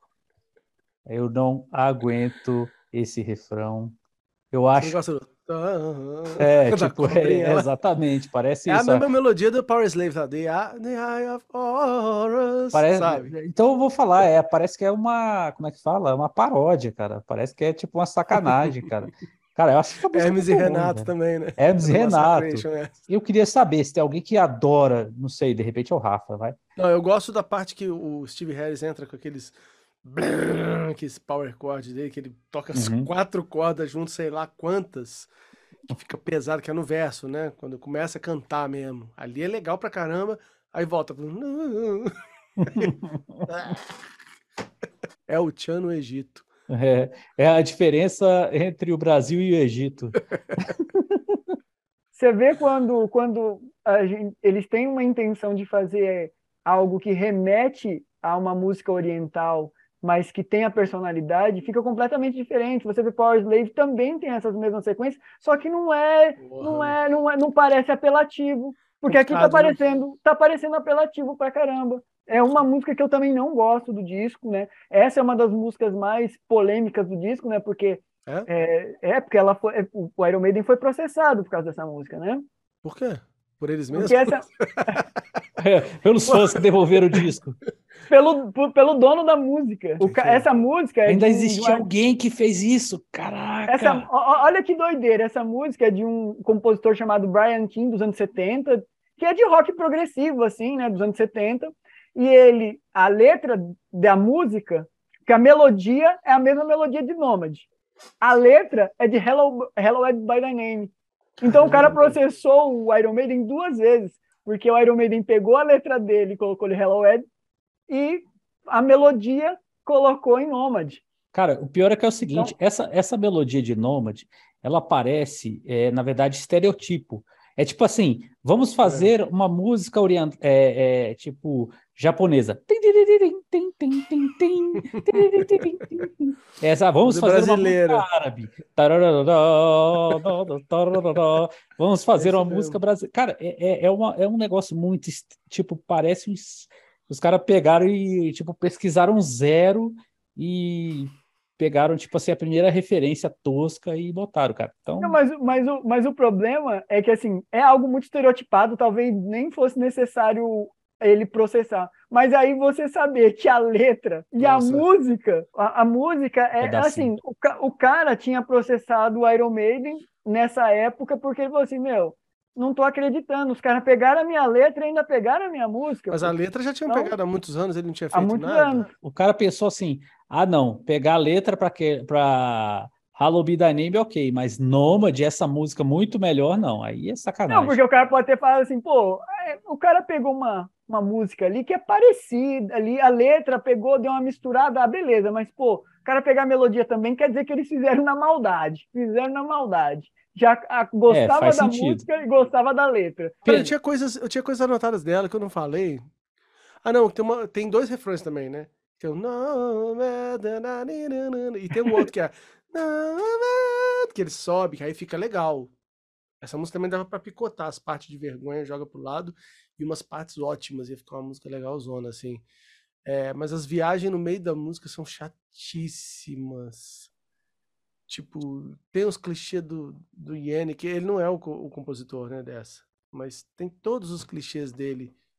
De, é o nosso parceiro Dave Murray aí de novo. É. Aí. Vamos lá, vamos seguir. Essa aí eu não. não...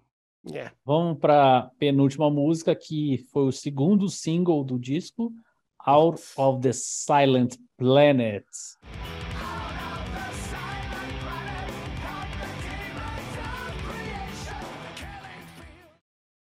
Música do Bruce Dixon, Steve Harris e o nosso herói Yannick Gears. Olha, eu gosto muito dessa música, só acho desnecessário a introdução. Para mim não precisava da introdução.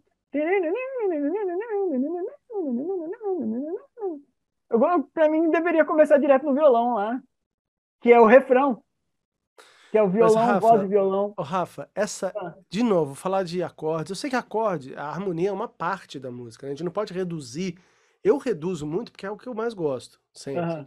Né? Então eu sempre vou nessa parte primeiro e depois eu vejo o resto. Cara, é aquele Mi menor, Dó maior, Sol e Ré, que é aquela sim. sequência. Aí sim, a mais usada no universo, desde que o mundo é mundo, Daquelas, das músicas de forró, velho. O sertanejo universitário é tudo assim, cara. É...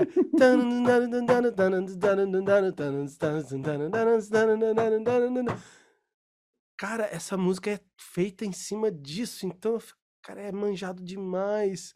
E não é só a nota, mas é.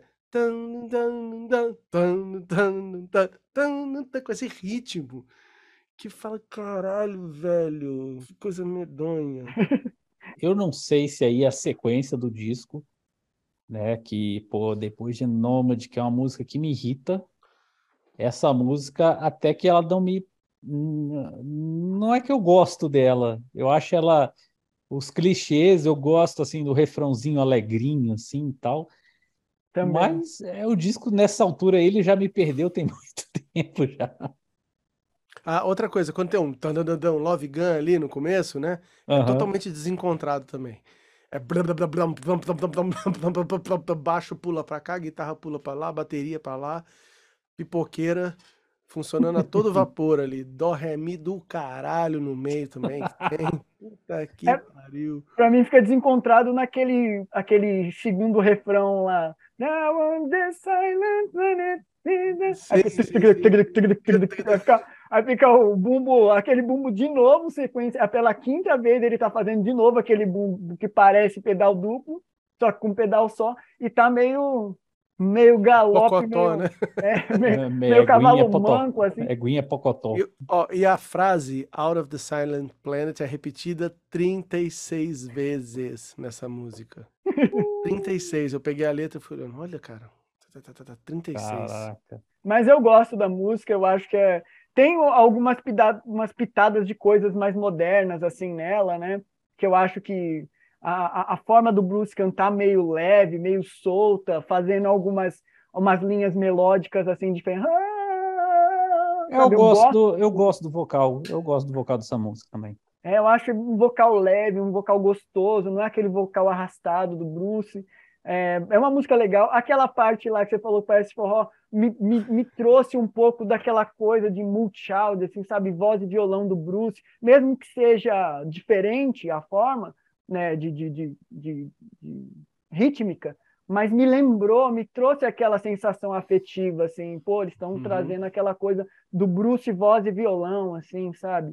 E a gente que também, quando pega, começa a ouvir tudo, aí também ali Tears of the Dragon, que era uma música também que foi muito impactante na época. Então, eu gosto muito dela. Ela faz muitas mudanças, assim, nessa música, que eu gosto. Acho ela, acho que foi um, um- um single legal para colocar, assim. É um single meio lá do B. Eu gostei bastante. Acho que dá para agora a gente ir para a última música, fechando o caixão. The Thin Line Between Love and Hate.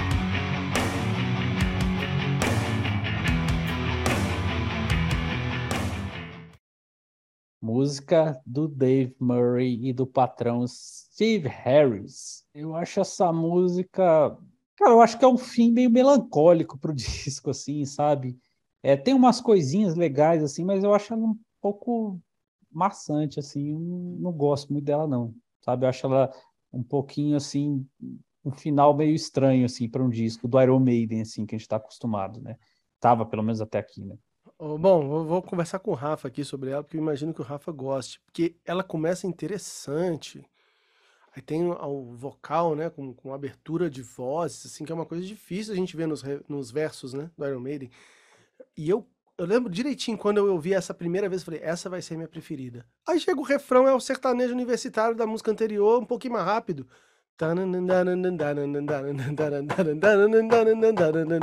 Ah! Só se eu cortar esse refrão, eu não consigo, velho. Mas o resto dela, sem tirando o refrão, ela é muito boa. É, essa música eu acho ela muito legal, mas é que ela não me parece ser um Iron Maiden fora o refrão, que é a parte mais cansativa da música. Ela é uma música como se fosse não fosse do Iron Maiden, assim, é algo muito diferente mesmo. Sabe, o início dela é bem diferentão, assim, umas melodias diferentes, umas características que não são normais deles de fazerem. Eu gostei muito da, da, da primeira vez que eu ouvi, mas não é uma música que fica na cabeça, que você lembra. Pô, tem várias músicas do Iron Maiden que são de, de a última música do disco. Que eu lembro, assim, falou, pô, você fala aí, eu lembro qual que é a última música de, de tal disco. Mas essa eu não consigo lembrar assim, assim tão rápido, porque não parece ser Iron Maiden. Mas é uma música legal. Ela Na não é ruim, verdade, quando eu É. lembro, quando eu falo dessa música, eu só lembro do final, aquele final. Sabe aquela melodia assim de vocal assim já no finalzinho assim? É, é o que me lembra mais a música assim. Então, é que que- é isso, não parece Iron Maiden, sabe? É- é- eu, eu gosto muito dela exatamente porque ela não parece muito Iron Maiden, mas não é uma que você fala assim, pô, e aí, que música que é? Você, cara, como é que é? Qual que é mesmo? Porque ela é bem diferentona mesmo. Uhum. Eu acho, acho legal isso, eu achei interessante. É bem fim de, fim de festa, assim, a galera varrendo ali o salão.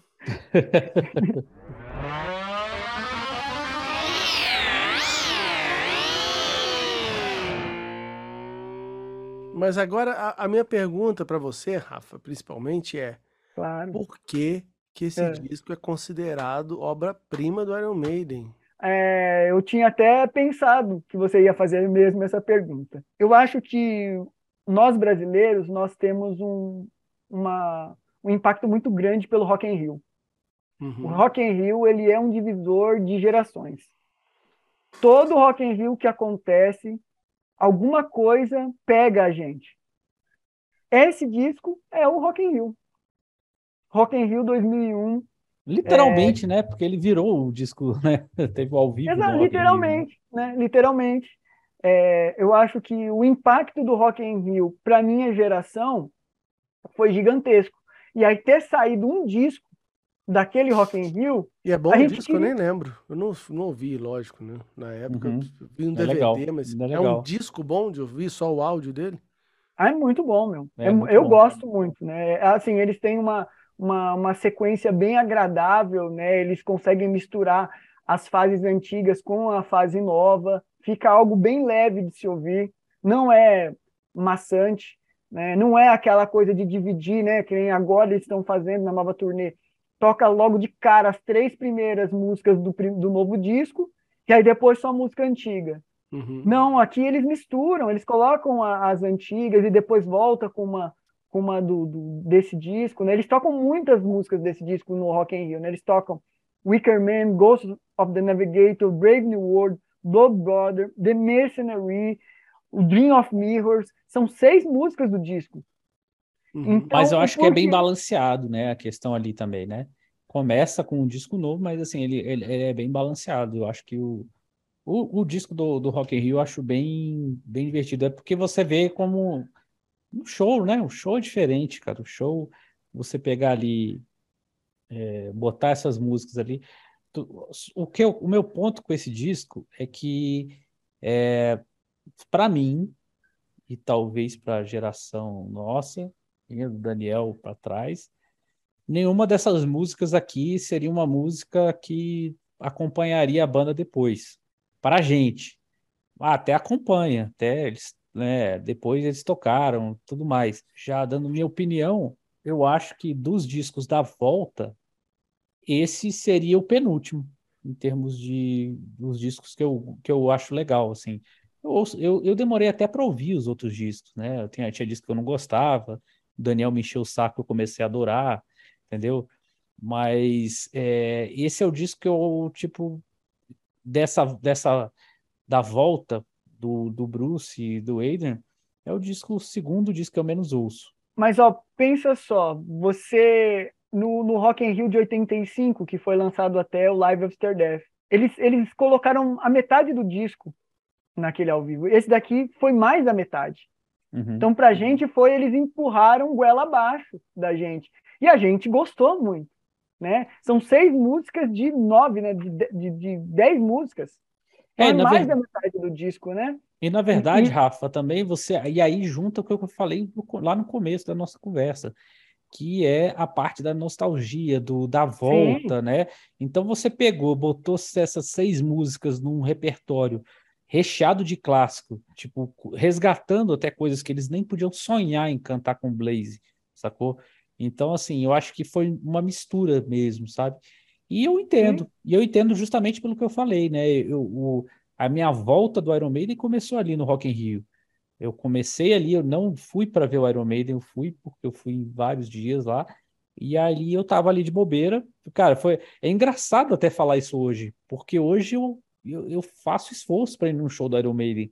Mas naquela época eu tava tão desligado que eu fui meio de eu tô no Rio, fui no- nos dias do Rock in Rio, vou, tá, tô aqui, vou assistir o Iron Maiden. E aí comecei, eu falei, pô, comecei a relembrar das coisas.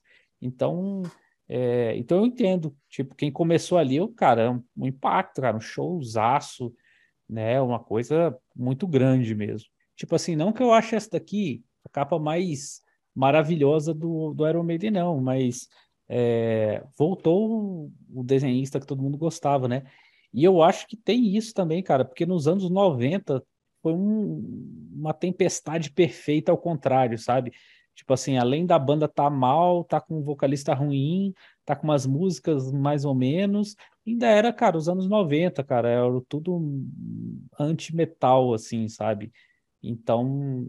É... E um Ed, um Ed bizarro, meu. Os é... Eds dos anos 90, meu, são, são bizonhos, bicho. Pois é. Oh, você, vê, você vê o do Fear, meu, eu acho horroroso aquele do Fear.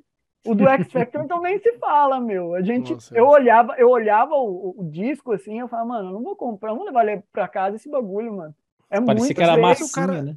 Ele só fez é. esse também, né? Oi? Só esse, na verdade ele só fez a parte do céu ali, não é? Só o céu, só o céu. E depois também não faz mais nada, né? Ou fez? Esses mais recentes tem ele também. Não, acho que foi Book o último. Book of Souls, talvez. Book of Souls parece. Não, parece não, já não foi ele, antigo. não. Já não foi ele, mas, cara, o, é alguém desenhando o Ed, né? É. Porque tem uns outros, pô, o disco que eu adoro, já entregando aqui, que é o Final Frontier, ele tem o Ed mais escroto de todos, né? Esse é péssimo, mano. É péssimo. Mas e aí, Daniel, fala só, falta só você falar bem desse disco aí agora. Bem, não, cara, não tem como, né, bicho? Não tem como. Infelizmente, aí fala, ah, mas porque adoraria gostar, era um disco a mais pra eu escutar, né? Quem não quer? Mas quando não bate, não bate, né, velho? Não, não dá. Pra mim aqui eu volto pra ouvir, vamos lá, sendo bonzinho, Ghost of the Navigator, dá, dá vontade de ouvir de novo. Fallen Angel, lógico. E a, talvez, a Dream of Mirrors e aquela que vem antes, a Mercenary. que você falou? O Mercenário. São essas. As outras eu não quero ouvir nunca mais na minha vida, velho. Wicker Man, Blood Brothers, Brave New World, é, Nomad, Out of the Silent Planet. Eu posso passar a vida inteira sem ouvir nunca mais, tá tranquilo. Bom, é isso aí, né, galera? Então, vou agradecer aí o Rafael Pertile pela Valeu, participar Rafa. desse Obrigadão, episódio hein? aí. Foi muito legal. Quem está assistindo aí, inscreva-se no canal, inscreva-se no Spotify, onde você estiver ouvindo e vendo. E em breve a gente volta com mais uma, um episódio. Se despede aí, Rafa. Fala da sua banda, fala das suas coisas aí também. Galera, pô, obrigado aí pelo convite novamente. Meu, adorei falar sobre esse disco, que para mim é um dos mais legais do Iron Maiden, tá? Ele tá ali no, no, no topo. Se eu colocar nos 10 mais ali, ele, ele chega para mim, né? Ele é um 4,5. É um disco muito legal. Né? É muito bom ouvir é, pessoas que não, não caem no senso comum. Né? Eu não estou falando com, com pessoas que não entendem. Vocês estão me dando argumentos que mostram realmente o que vale ou não a gente prestar atenção em possíveis novas produções das nossas bandas e principalmente do Iron Maiden, para a gente entender o que é bom e o que não é.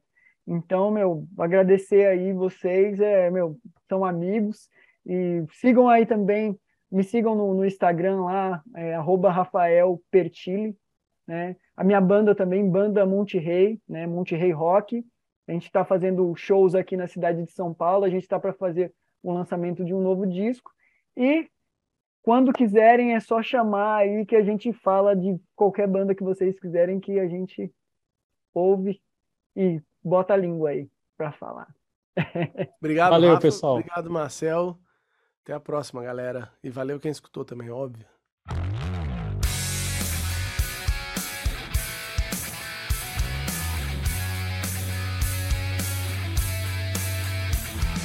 Concepção e produção Marcel Yanuk Daniel Yazbek. Pesquisa Marcel Yanuk Daniel Yazbek. Arte Marcel Yanuk. Música da abertura e encerramento Daniel Yazbek. Edição de áudio e vídeo Marcel Yanuk.